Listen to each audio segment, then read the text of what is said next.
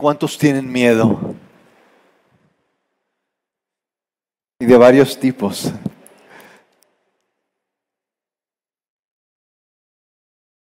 Una mujer le dice a su marido, ¿cómo me ves mi amor? Y su marido le responde, hermosa. La mujer le dice, no seas mentiroso, ya abre los ojos. Y le dice el marido, tengo miedo. No. ¿Cuál creen que sea el mayor miedo de todos? El miedo a lo desconocido, el miedo al fracaso, el miedo al abandono. Eh, este es un miedo que yo tengo y bien presente todos los días que el Señor me permita. Miedo de mí mismo. Eso es un miedo bueno. ¿Cuántos creen que eso es un miedo bueno? ¿Cuántas tonterías no haría si no tuviera ese miedo? ¿Cuál creen que sea el mayor miedo? Porque tenemos miedo. Tenemos miedo. ¿Cuál creen que sea el mayor? Estar separados de Dios, ok. El abandono, la, soledad. Usan ese miedo mucho para manipularnos. Bien, ¿cuántos, han, cuántos eh, tienen miedo otra vez? Porque tienen miedo, pero no saben de qué tienen miedo. No sé, pero tengo miedo. Tengo miedo de levantar la mano.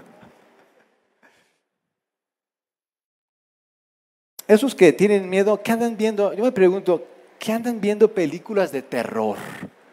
Hasta pagan por ver películas de terror. Tienen miedo y allá andan. Yo digo, ¿pero qué? ¿No tienen otra cosa que hacer? ¿Cuántos han visto algún fantasma? ¿Algún fantasma? ¿Un fantasma? ¿Has visto un fantasma? ¿Ok? ¿Cuántos, ¿Alguien más que haya visto un fantasma? El que se me suba el muerto cuenta como que vi la muerte. ¿Cuenta? A mí se me subió una vez, yo sentí que veía la muerte. No me podía mover por más que luchaba. Dije, condenada muerte, ¿qué traes conmigo? Quiero contarles la vez que vi un fantasma. Yo también vi un fantasma. Quiero contarles esta vez. Ustedes piensan que eh, uno tiene ya la vida resuelta desde antes, pero no. Yo eh, viajé en ruta. De hecho, de vez en cuando lo, sigo haciendo. Cuando mi esposa tiene que ir a algún lugar. Y yo fui, yo también, yo también, a mí también me dijeron, por favor, pase por la puerta de atrás. Eh, recuerdo aquellos tiempos donde ibas en la popa de la ruta y, el viento te pegaba, sentías que, como, que ibas como en el Titanic. Eh, yo recuerdo, ya, ya no he visto eh, viajar de a mosca. Antes era muy común, ya con esto del Uber y con tantas opciones que hay, cada quien trae su auto, ya no ves eso de rutas tan llenas, pero a mí me tocó. Qué tiempos aquellos. Y esa ocasión, iba en la ruta, recuerdo, iba a la mitad de la ruta para ver hacia adelante, para ver hacia atrás, quería tener el panorama completo.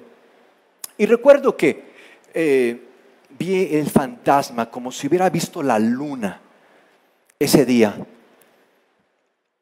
y no era muy tarde, eran como las 3 de la tarde, las 4 de la tarde. No era como para que se estuvieran apareciendo fantasmas tan temprano, pero ese día lo vi y fue en esa ruta como si hubiera visto la luna. Y noté que varias personas empezaron a poner nerviosas. Me extrañé de eso y no fue por un fantasma, fue por un ladrón que les estaba pidiendo sus pertenencias. No sé si era el tremendo cuchillote que cargaba el ladrón, cada persona que le pedía sus pertenencias iban entregando a las que pasaba, entregando celular, entregando cartera, entregando celular. Y como a mí era la primera vez que me pasaba algo así, pues yo ni lo pensé y que le entrego mi cartera. Ni lo volteé a ver, yo así le entregué así la cartera. Después me acordé y las credenciales, las credenciales que me volteé, oye, déjame mis credenciales. Él pensó de que lo iba a atacar o que iba a hacer algo para que no robara, de modo que me lanza el cuchillo. Yo dije, yo quería mi cartera, no el cuchillo, de modo que le tomo la mano y empezamos a forcejear, los dos, con el cuchillo él y yo queriendo que no me, eh, me pase y a traer con el cuchillo. Estamos forcejeando, vamos a parar al fondo de la ruta. Y en el fondo de la ruta estaba un hombre que al ver que de repente, eh, al ver eh, de tan cerca y de manera tan repentina y un cuchillo ahí volando, al ver eso, se hace, casi, casi se eleva porque caemos casi sobre él. Al ver eso, casi, casi se eleva este hombre y se pone blanco, blanco, blanco como un fantasma. La cara larga, larga, larga y blanco, blanco. Y, yo, ya no sabía si estaba asustado por este hombre que parecía un fantasma o por el asaltante. Yo no sabía qué hacer. Eh, y bueno, tenía ese pendiente, ¿qué hago? ¿Me asombro con el fantasma o me voy con el ladrón? Opté por irme por el ladrón. Pero el ladrón salió huyendo. Se fue, dejó ahí el cuchillo. Yo creo que se fue, salió huyendo porque vio el fantasma. Yo creo. Eso nos salvó el día. Toda la gente, ya no habían... Yo, me sorprendí de ver que ya no había nadie, nada más éramos yo y el fantasma. Todos habían corrido, estaba medio llena la ruta ese día. Yo creo que ese hombre dejó el cuchillo y se fue corriendo porque vio ese fantasma. Y tal vez tú no has visto algún fantasma, pero tal vez hoy más de uno aquí esté corriendo por lo que me puede pasar, por quien me pueda ver, por lo que tenga que hacer. Yo creo que en el fondo el miedo es ausencia no de valor, sino de amor. Quiero tratar con ustedes en nuestra serie, hoy es el quinto capítulo de nuestra serie, Tú no me mandas. Y hemos visto en esta serie que, mis amigos, muchos vivimos por ya sea la culpa, el enojo, la envidia, y hay más opciones, amigos. Por favor, no vivamos por... Hay más cosas que hacer en esta vida que vivir enojados, con envidia, con culpa. Y hoy quiero tratar con ustedes el miedo en nuestra serie Tú no me mandas. Y quiero precisar, porque tal vez algunos eviten el miedo y han escuchado que les han dicho, mata tus miedos. No se trata de matar nuestros miedos, son, son necesarios muchos de nuestros miedos. Quiero que hoy manejemos ese miedo. El enojo no es bueno, no es malo, es neutral lo bueno o lo malo es lo que hace en nosotros. ¿Qué está haciendo en ti el enojo? El miedo no es bueno, no es malo. Lo bueno o lo malo es lo que hace en nosotros. ¿Qué está haciendo el miedo en nosotros? Lo que quiero hoy compartirles una, tres prácticas de campo, porque Jesús era increíble con... A Jesús le seguían multitudes, miles de personas seguían a Jesús, pero Jesús se abocaba con sus discípulos. Los discípulos eran quienes heredarían las promesas. A, las multitudes Jesús no les dijo, oigan, les concedo el reino. Fue a sus discípulos que Jesús les dijo, les concedo mi reino, manada pequeña. Las promesas de Dios son para sus discípulos, pero había muchísima gente rodeando a Jesús, muchísima gente, pero Jesús se refería y se acercaba y trataba cosas más con sus discípulos. Y una ocasión Jesús les dijo a sus discípulos, los voy a enviar como corderos en medio de lobos. Los voy a enviar como corderos en medio de lobos. Imagínate que tu maestro te enseñe esas cosas. Yo esperaba alguna motivación, Jesús. Eh, para eso tengo ya gente que que conozco, al policía, a gente que me amenaza así, yo no necesito más. Esperaba algo diferente, que algo así como amor, dame un poco de amor, Jesús. Eh, ¿Qué es eso de los voy a enviar como corderos en medio de lobos? Imagínense esta frase, lo que significa esta frase. Nos van a despedazar y sin piedad. Era como para que les diera miedo, pero Jesús les decía los saludaba, los despedía, completaba las frases diciéndoles, no tengan miedo y que temen, no tengan miedo. Es lo que, es lo que más les decía Jesús, no tengan miedo, no tengan miedo, porque el miedo, ¿qué onda con ese miedo? Era lo que, la misión de Jesús era que no tuvieran miedo. Y les dice, los voy a enviar como corderos en medio de lobos.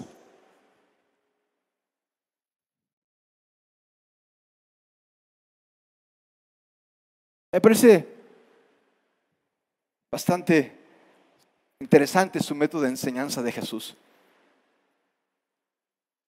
Y, quiero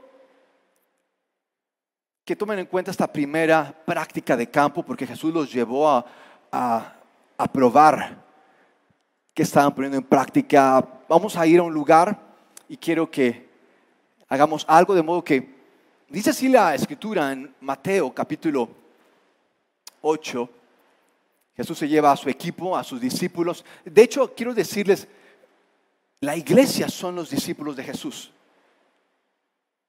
Tal vez tú veas, conozcas, sepas de alguien que va a la iglesia y ve de vez en cuando, pero la iglesia son los discípulos de Jesús.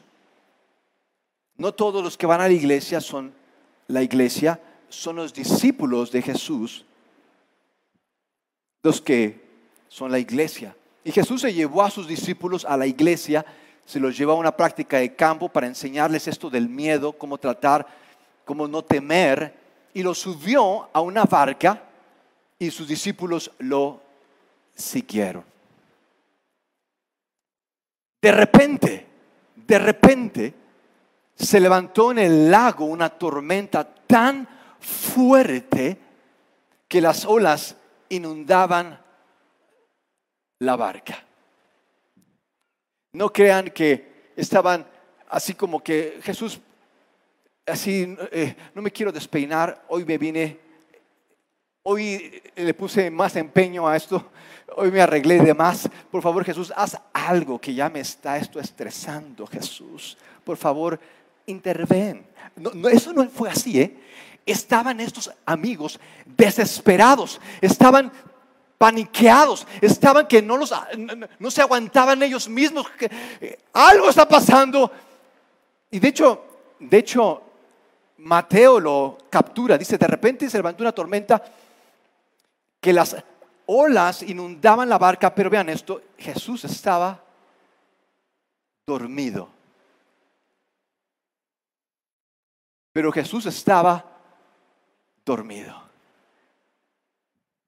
Los discípulos estaban muy asustados. Dice el Evangelio que estaban, no sabían qué hacer, estaban gritando, estaban invocando a los dioses, estaban asustados, asustados. De hecho, ¿qué dice?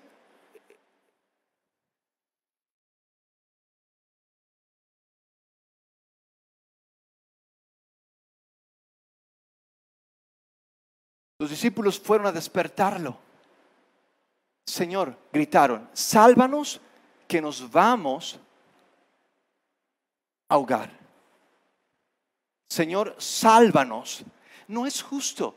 Señor, aquí nosotros estamos muy asustados y tú ahí bien, mira, y tú ahí bien contentote, ahí no pasa nada y dormido y aquí todos aquí sufriendo. No es justo, Señor. Señor, ¿cómo es posible que permitas que yo me preocupe tanto? ¿Cómo es posible que hagas que esto me esté pasando cuando tú sabes que estas cosas no me gustan? Cuando tú sabes que esto me causa miedo y me pongo mal. ¿Cómo es posible? Mira, tú ahí dormidote, como si nada te pasa, estuviera pasando. ¿Cómo es posible? ¿Cómo me tratas así y no me quieres?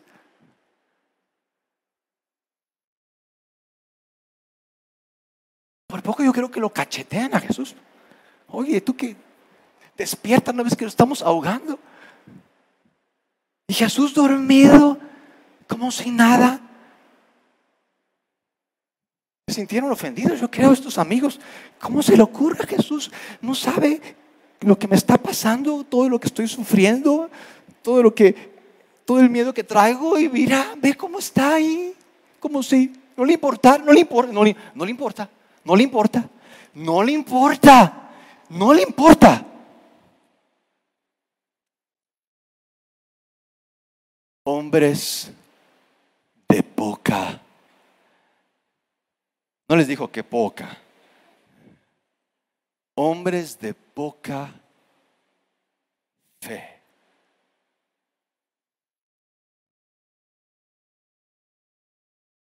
Hombres de poca fe. ¿Por qué? ¿Qué, pregunta más tonta? ¿No les parece que Jesús está haciendo una pregunta demasiado obvia? ¿No les parece que Jesús está o, nos quiere enseñar algo o nos está, o se está burlando de nosotros?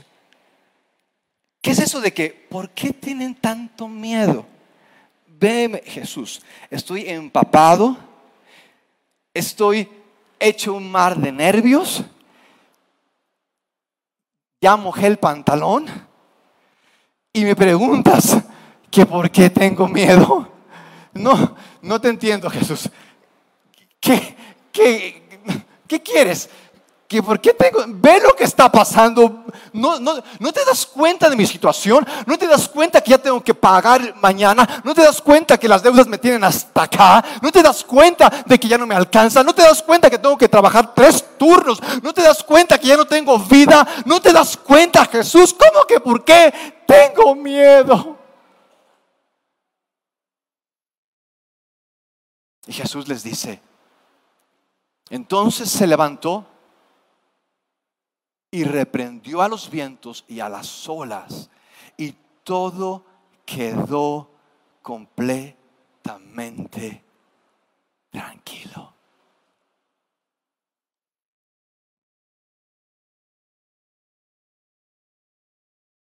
Asombrados, asombrados. Ya no tenían tanto miedo de la tormenta, ahora tenían miedo de Jesús. Los discípulos no salían de su, asombro y decían, ¿qué clase de hombre es este que hasta, las, que hasta los vientos y las olas le obedecen?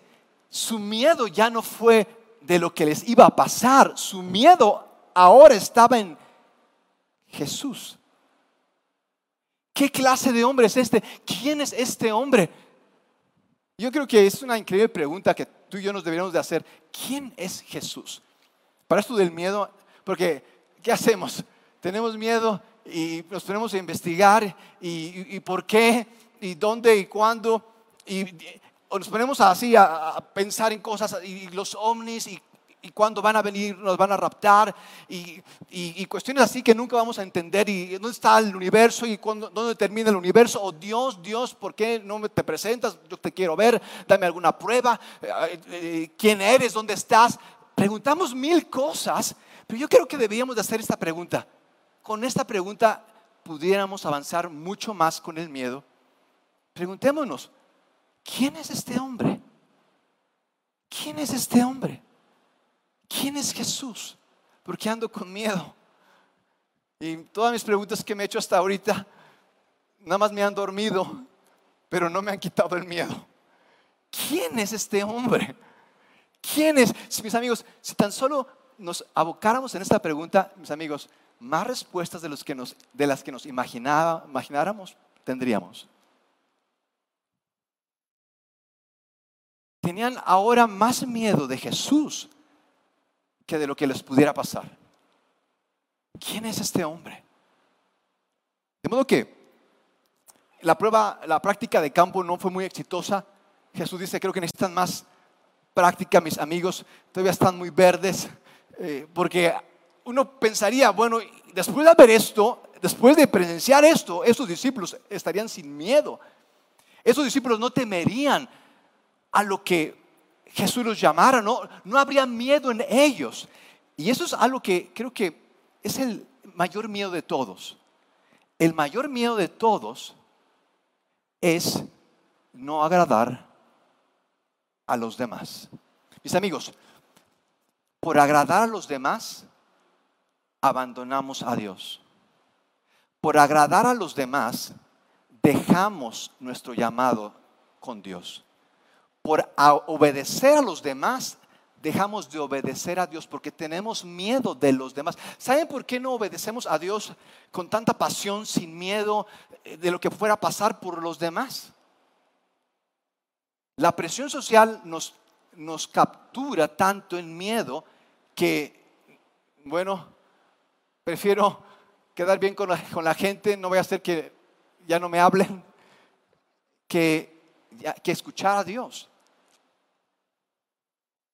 Y Jesús les dice, para tratar con su miedo, les dice, no teman, vean esto, no teman a los que matan el cuerpo, pero no pueden matar el alma, no teman es que ¿qué me van a hacer? Y si ya no me hablan, y si después me despiden, y si no van conmigo, y si ya no salen conmigo, y si ya no me acompañan, y, qué voy a hacer solito, y después ya no me van a dar like, y después qué hago, después ya mis parientes no me quieren. Vivimos con miedo por lo que puedan hacernos en el cuerpo. Y dice Jesús, no teman a los que matan el cuerpo, pero no pueden matar el alma.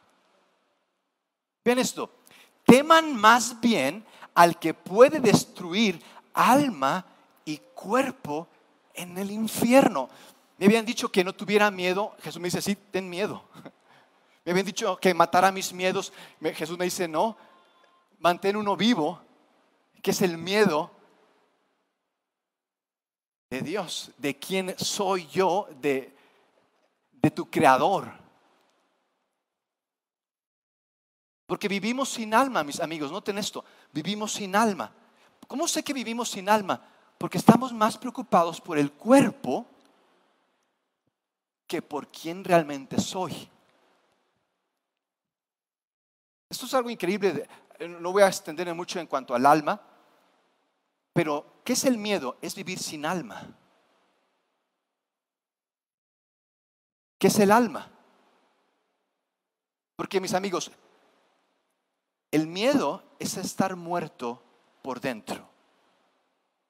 Vivir muerto por dentro. Sin alma. Es por eso que no nos es por eso que nos causa tanto miedo lo que implica seguir a Jesús, lo que significa seguir a Jesús, porque tenemos miedo de lo que nos pueda pasar cuando nuestra alma está muerta. ¿No es parece interesante eso? Pero no, nos damos cuenta de nuestra alma por el miedo. No sabemos que tenemos un alma por el miedo. Vivimos sin alma por el miedo. Vivimos apresurados, presionados por el cuerpo. Sacia tu cuerpo. Responde a tu cuerpo lo que el cuerpo quiera, dice. Dice Jesús, ¿no se venden dos gorriones por una monedita? Sin embargo, ni uno de ellos caerá a tierra sin que el Padre lo permita.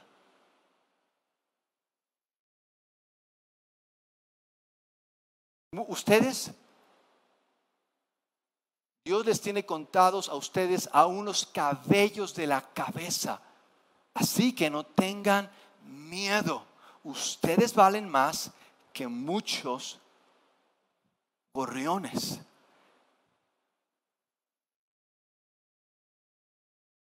¿Creen que Dios tenga ¿Cuántos creen que Dios tenga cuidado de ustedes? ¿Cuántos creen realmente que Dios tenga cuidado de mí? Porque andamos con mucho cuidado y no, cuidado. Y siempre despedimos a la gente, cuídate, nos gusta, me voy a cuidar. Pero fíjate que mucho de que tú y yo creamos que Dios tiene cuidado de nosotros es por el cuidado que tú y yo tengamos en las cosas de Dios.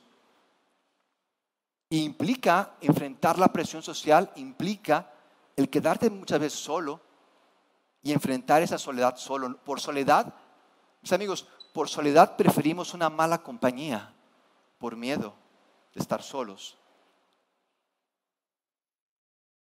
Entonces yo quiero, en, esto quiero que, que enfrentemos este miedo que nos ha mandado hasta ahorita para darle la vuelta a seguir a Jesús, para darle la vuelta, a abrazar su causa, porque mis amigos, es ahí donde conoceremos nuestra alma, quién somos, y ya no tendremos miedo. De modo que, pues, se pone mal aquí la cosa, los discípulos, me encanta esto porque los discípulos seguían teniendo miedo, seguían posponiendo y seguían dándole vueltas a Jesús. Y Jesús no se cansa de, enseñarles y de decirles. Y, y, bueno, hubo una ocasión en que Jesús como que se extendió en el mensaje, la gente estaba cansada, ya estaban muy lejos. Y, Jesús les dice, ¿saben qué? Denles de comer porque ya se hizo tarde. Esta gente ya está agotada, ya, ya, se quiere ir. Eh, que no se vayan, denles ustedes de comer. Y los discípulos le dicen, oye Jesús, ¿cómo crees que les vamos a dar de comer? Si apenas a mí me alcanza, no traigo ni para la cena y quieres que les dé de comer a, todos. Son más de cuatro mil, cinco mil personas, aparte de los niños, aparte de las mujeres. ¿Cómo crees que le vamos a dar de comer a la gente? Y les dice Jesús, tráigame tantos pescados, tantos peces. Jesús los multiplica toda la gente se alimenta. Los discípulos dicen, ¿cómo es posible? Quedan otra vez asombrados de Jesús. Su fe se, se, llena, están confiados, están dispuestos a hacer lo que sea por Jesús, hasta la muerte de Jesús. No importa lo que tenga que dejar, no importa lo que tenga que posponer, te voy a seguir Jesús, tú eres Dios. Y Jesús le dice, práctica número dos. Y le dice en Mateo capítulo 14. Enseguida Jesús hizo que los discípulos subieran esto.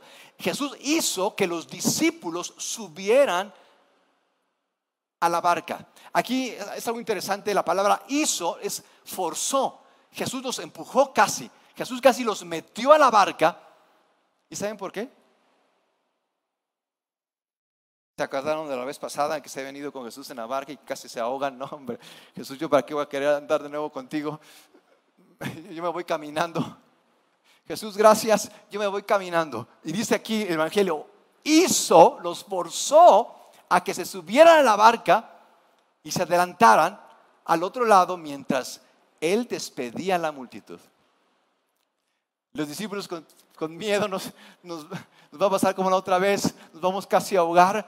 Y cuenta el Evangelio que iban a medio camino y de nuevo que se azota el mar y los vientos y ellos estaban remando con todas sus fuerzas. Es que queremos llegar, ya queremos llegar. Y más remaban y más estancaban. Más remaban y menos avanzaban. Más remaban y, estaban ahí dando vueltas, dando vueltas, dando vueltas, dando vueltas. Les dio las 3 de la madrugada. Mejor se hubieran puesto a dormir, ¿verdad? pues ya, ya, no, no avanzas. Ya, ya que, mejor duérmete.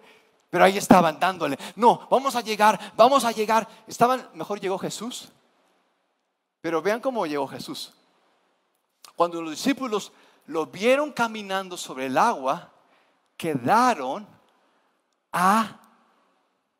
aterrados. Es un fantasma. Es un... ¿Qué era mi mamá? ¿Dónde está mi mamá? Se pusieron a llorar como niñitas. No, es un fantasma. Nos vamos a morir. Nos vamos a morir. Es un fantasma. Gritaron de miedo. Dios, sálvame. Que me muero. Sálvame. Después de haber visto a Jesús calmar el mar, alimentar a las multitudes, los discípulos seguían con miedo.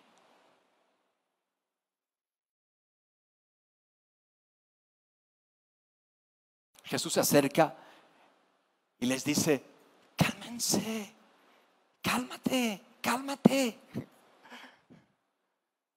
Soy yo. No tengan no tengan. ¿Por qué temen? ¿No les dije que no teman a lo que, les, a lo que el cuerpo pueda pasarle? No teman, no teman.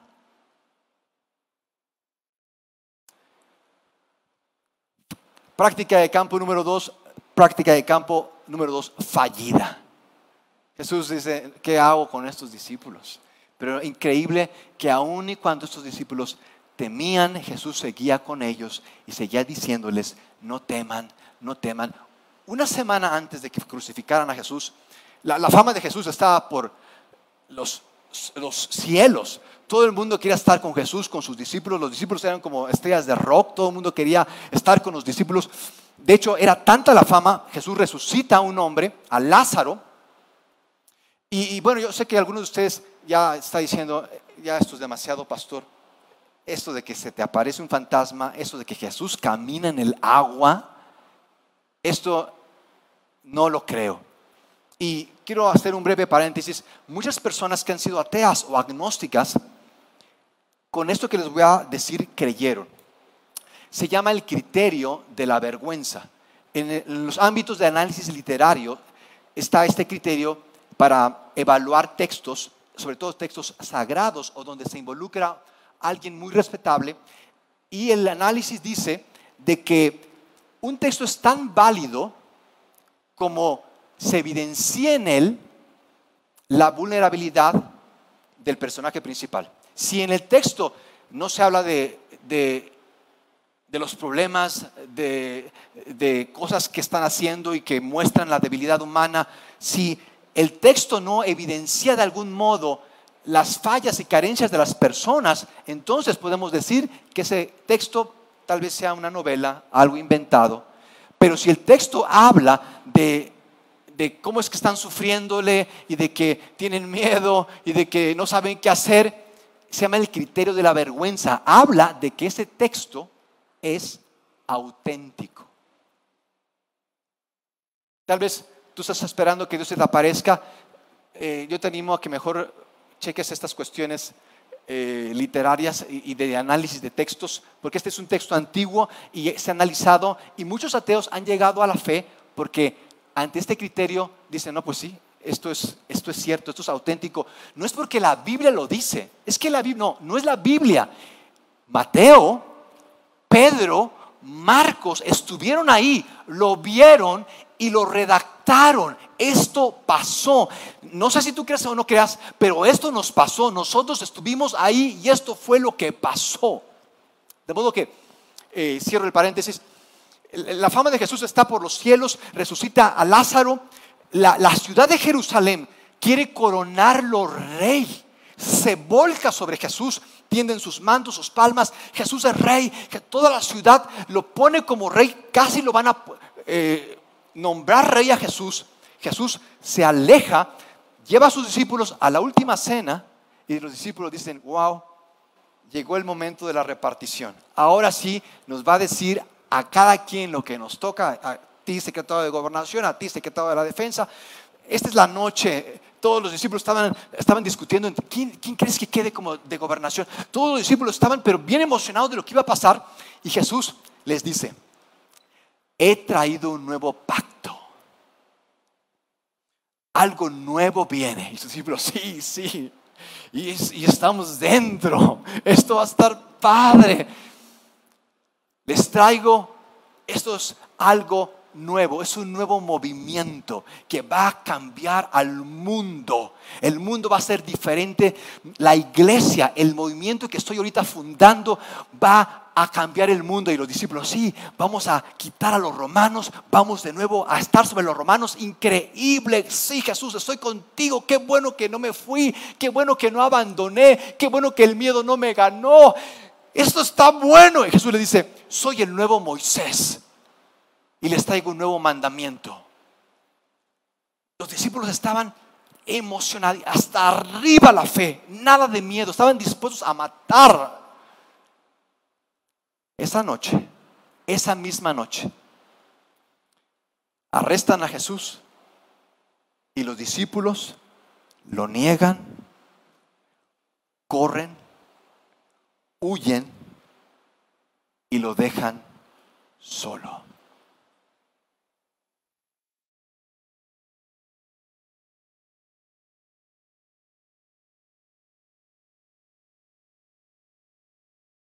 Jesús es enjuiciado injustamente, llevado a la cruz, crucificado, y ahí se acabó la historia. Y los discípulos, tres años de mi vida estuve con Jesús. Y tanto para nada. Para esto me hizo creer Jesús. Todo fue tan real cuando calmó la tormenta, cuando multiplicó los panes, cuando vino caminando sobre el agua, sobre nosotros. Todo fue tan real para que esto acabe. Porque, oye, al Mesías tú no lo matas. Roma no detiene al Mesías. O, no entendimos lo que nos dijo, o él nos inventó cosas, no sé qué pasó, pero esto se acabó. ¿Qué queda más que tener miedo? Regrésense a sus trabajos, Vamos a hacer de nuevo todo lo que estamos haciendo. Vamos a ver cómo lo hacemos, a ver a quién le mentimos, a ver a quién estafamos, a ver a quién engañamos, a ver cómo le hacemos para hacer lo que teníamos que hacer, porque esto se acabó. Volvamos al miedo. Porque es lo que hacemos en el miedo. Mis amigos, hay personas que tienen tanto, están tan asustadas, que su trabajo es asustar a otros. Te hablan de te amenazan, te piden dinero, te manipulan.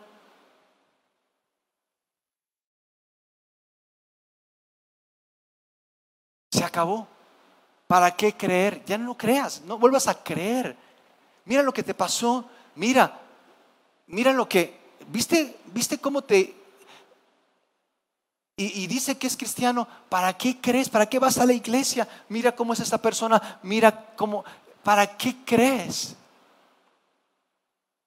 ¿Qué caso tiene vivir así, sin temor, abrazado a la causa de Cristo, aun y cuando te abandone tu amigo, aun y cuando te deje tu familia, aun y cuando no tengas tus amiguis y amigas, tus cuates con quienes vas y haces lo que quieres?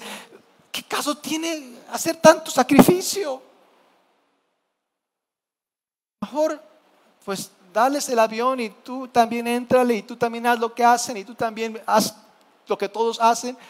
¿Para qué no tener miedo?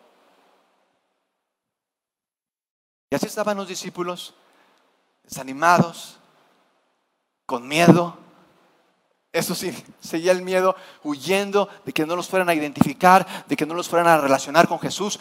Pedro lo negó tres veces, no es que yo para qué, yo ni lo conozco, no, ni me hables, yo ni, yo ni estuve con él, huyendo, dándole la vuelta, porque la gente les preguntaba, ¿y tú quién? ¿Tú, sabías, tú estabas con Jesús? No, no, ¿qué? Olvídate, yo nunca, pero sí, a mí ni me gustaba eso.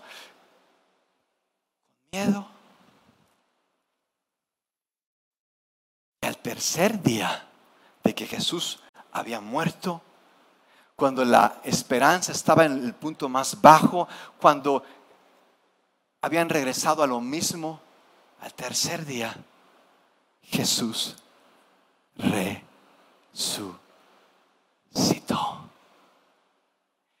Y esos discípulos cobardes, esos discípulos que habían vuelto a lo mismo, esos discípulos no volvieron a tener miedo. Esos discípulos estuvieron dispuestos a dar todo lo que tenían, estuvieron dispuestos a ser crucificados por Jesús, estuvieron dispuestos a morir en el, en el Coliseo romano. Cuando toda la gente los veía como un espectáculo, estuvieron dispuestos a hacer el show de la gente, que se burlaran de ellos, porque ya no tenían miedo.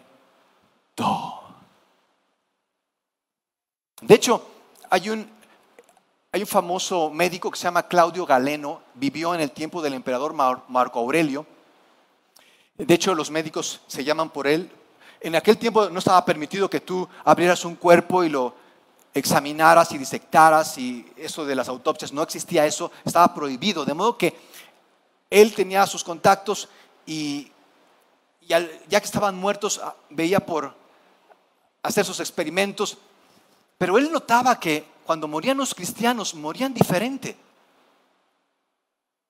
Él notaba algo distinto con los cristianos. Y lo escribe, de hecho, Claudio Galeno, dice, sin temor a la muerte y el más allá, es algo de lo que hemos sido testigos al ver a, cada cristiano cada día que hemos estado con ellos, sin temor a la muerte y al más allá. Era gente sin miedo.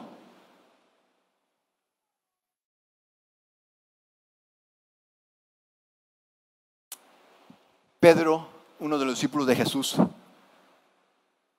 vio todo y escribió. Escribió Pedro esto, echando toda su ansiedad sobre él, echando toda su ansiedad sobre él porque él tiene cuidado de ustedes. Oigan, ¿tiene cuidado de mí cuando me están persiguiendo por mi fe en Cristo y estoy en riesgo de que me echen con los leones? ¿Tiene cuidado de mí? Mis amigos, cuando tú tienes miedo, estás pendiente de tu cuerpo, pero tú sabes que tienes un alma. ¿Y qué significa que él, tiene, que él tiene cuidado de ti? Que en tu alma ya no hay miedo. ¿Cómo sabes que Dios tiene cuidado de ti? Porque en tu alma ya no hay miedo. Tú sabes, Él tiene cuidado de mí. Pero si te están ejecutando, te están poniendo en evidencia, todos tus compañeros te están diciendo, ay, mira el cristiano, pero tú no tienes miedo, porque tu alma sigue sin que la toquen.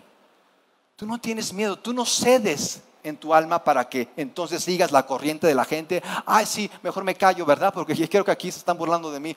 Eh, olvídense, tú ya no tienes miedo, porque Dios tiene cuidado de ti. ¿Qué significa que tiene cuidado de ti?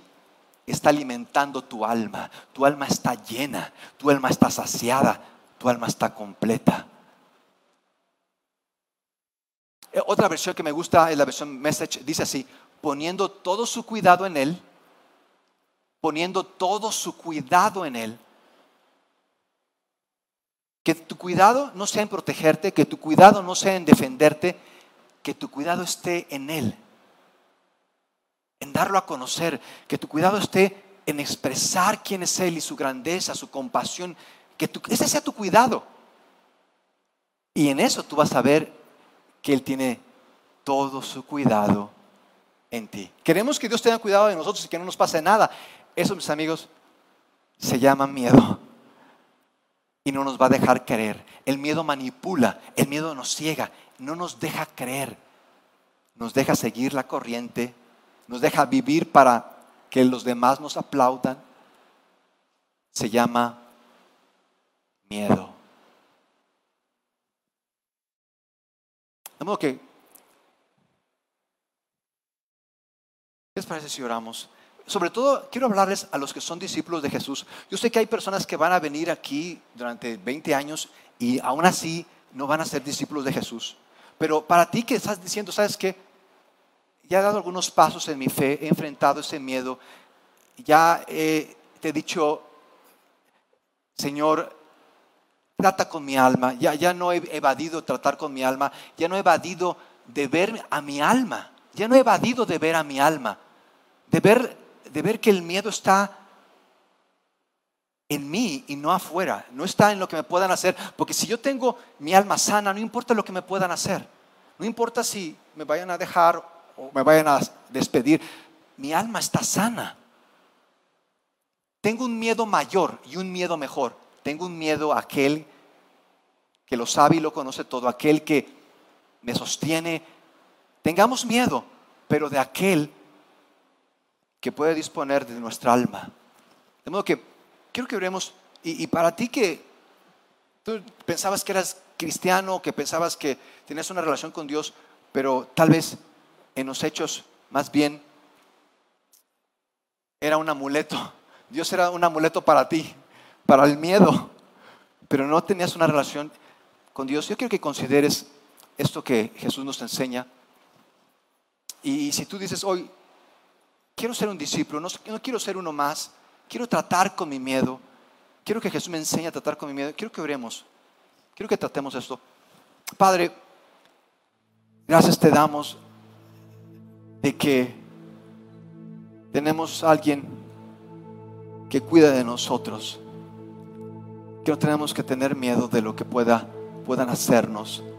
Y he vivido con miedo toda mi vida, he vivido pendiente de lo que me pueda pasar, de, lo que me pueda faltar, pendiente de, de, que, de caerle bien a otros, de que otros me quieran, pero haciendo más profundo mi miedo, más grande mi vacío,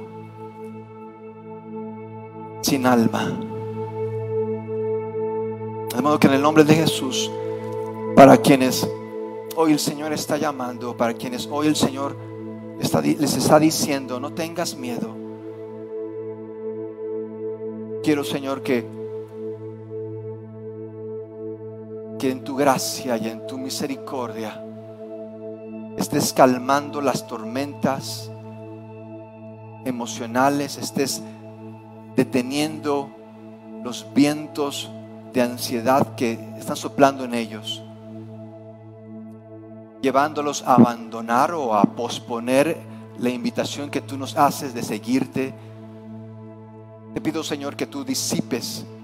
Y aun y cuando esto implique un gran miedo, el tener que dejar tal persona, eh, cierto círculo, enfrentar a quienes se oponen, que no tema a los que pueden matar el cuerpo, pero no pueden tocar el alma, y pueda definirme contigo para tratar de fondo y de raíz el mayor problema que tengo, que es que me está mandando el miedo.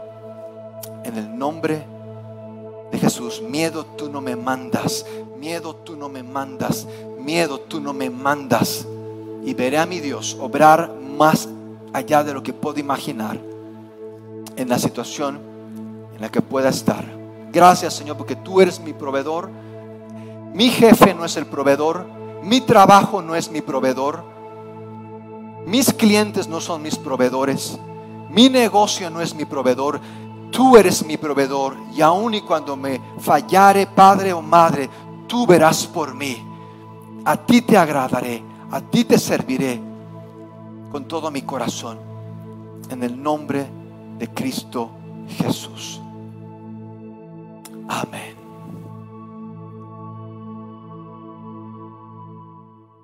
¿Cuántos pueden dar un aplauso a nuestro Señor Jesús? ¡Uh!